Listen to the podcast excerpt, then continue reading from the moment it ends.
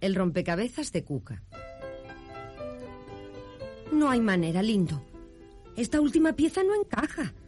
No tiene ni la forma ni el color que debiera tener. Debería ser azul, no colorada. Cuca se metió la pieza en el bolsillo de su pijama y se acostó. Antes de conciliar el sueño pensaba, ojalá encajara.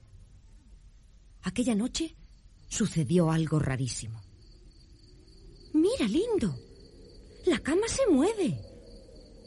Volamos hacia las estrellas. Espero que esta cama sepa dónde va.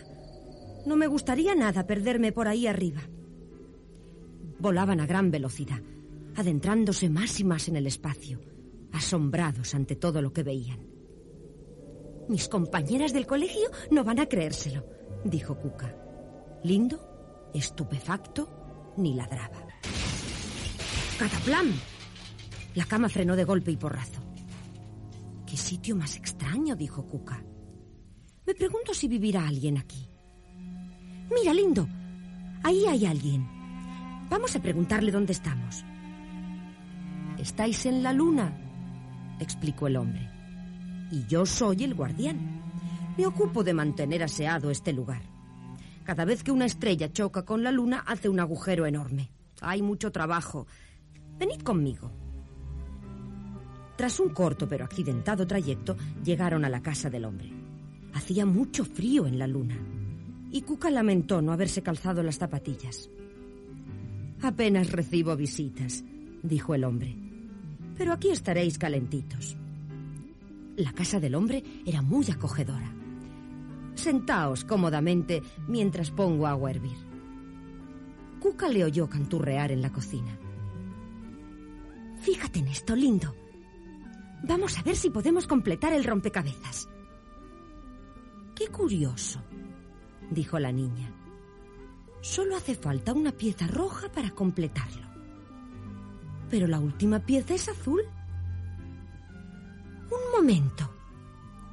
Cuca miró en el bolsillo de su pijama y halló la pieza roja del rompecabezas que tenía en casa. ¡Mira, lindo!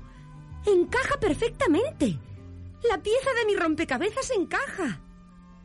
En aquel instante regresó el hombre con dos tazas de té. Cuca le contó lo del rompecabezas. Es fantástico. Hace tiempo que intento terminarlo.